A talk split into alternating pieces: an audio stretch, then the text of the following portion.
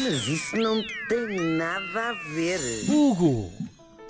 Pois é, meus queridos, olha, nós estamos quase no Natal, não é verdade? E portanto está É na verdade. altura. É verdade, sim senhor. Está aqui o calendário que não me deixa mentir. Ora, são 7, mais 24, 7, 7 são 14, com mais 7. Falta duas, duas semanas Duas para aí. semaninhas mais- para o seu aniversário. Oh. Exatamente, por acaso partilho eh, o dia de nascimento com o menino Jesus. Mas o que eu vou falar hoje é uma coisa que provavelmente não interessa nem ao próprio do menino Jesus. Então é assim, parece que um arqueólogo, credo, anda por aí a dizer que encontrou nada mais, nada menos do que a casa onde viveu Jesus em Nazaré. Já sei que estão todos a imaginar Nosso Senhor Jesus Cristo com um cartão na mão a gritar Rumes, chambres, zimas. Mas, mas falo, claro, da cidade de Nazaré, Nazaret, na Galileia, eh, onde viveu, de facto, o nosso Nazareno. Não é novo, bem sabemos, esta busca pelos lugares por onde andou o Jesus histórico e também o outro. Olha, temos, por exemplo, a Igreja da Anunciação, que também fica lá em Nazaré, na Galileia, que marca o sítio onde Nossa Senhora recebeu a visita do anjo Gabriel. Isto é tudo um bocadinho. supõe-se que, aliás, supõe-se até mesmo a própria visita. Bom, já em Belém temos depois a Igreja da Natividade, que é um dos lugares mais santos do cristianismo e é onde se crê que Jesus tenha nascido. Aquilo eh, hoje em dia eh, fica na parte palestiniana da Cisjordânia, portanto estou a falar para os, meus- os ouvintes que têm passaporte ahm, israelita, escusam de pensar em lá porque não podem, mas todos os outros podem visitar.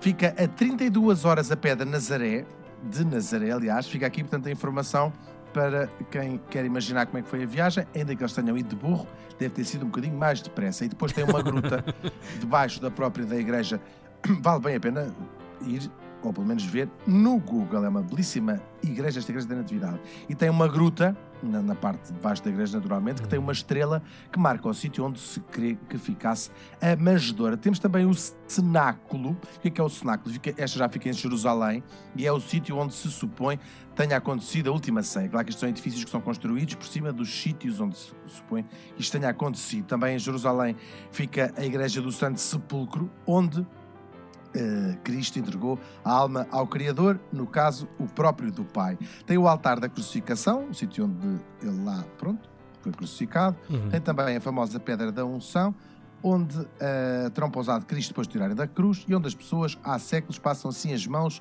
e passam óleo e tudo, é tudo uma grande precaria. Agora já não Aliás, passam nada. pois, isso agora- Para, para a Bexesa, ui. Agora acabou tudo, isto agora acabou tudo. Bom, toda esta região está, como calculam, cheia de pedras e pedrinhas marcadas com um Jesus was here. Porque ele andou de facto lá por muito lado. E agora o arqueólogo inglês Ken Dark, eu, ele tem o nome awesome, vou repetir: Ken Dark. Sim, parece Gostam? nome artístico. Muito. Ken sim. Dark. Ele diz que achou exatamente o quê? A casa onde viveram Maria e José e onde Jesus naturalmente terá crescido. A teoria não é nova e já são muitos os lugares que se apontam como ser os da, da possível casa de Jesus e de José e de Maria. Este em particular, eh, hoje em dia existe um convento moderno lá em cima, tem sido um sério candidato, pelo menos desde o século XIX. Depois houve ali, por volta dos anos 30, os historiadores acharam a ideia um disparate. Até que este professor inglês resolveu ir para lá escavar. E levou algum tempo, ele começou já nisto há 14 anos, em 2006, e ele diz que a ideia original até nem era descobrir a casa da Sagrada Família, mas sim estudar uma igreja bizantina que já lá existiu, portanto, esse- as escavações de uma antiga igreja bizantina. Ah, bom, e ele então acreditou, começou a fazer. Há, uma, há um mito que existe, uma coisa chamada a igreja. Um mito não, há registros que existe, existia a Igreja da Nutrição. Há relatos desta igreja há, há muito mais de mil anos, portanto, muito mais próximo, mais contemporâneo de Cristo, e que essa tal igreja teria sido de facto construída no lugar da casa, depois as- os, os contemporâneos sabiam onde é que eles moravam com toda a certeza.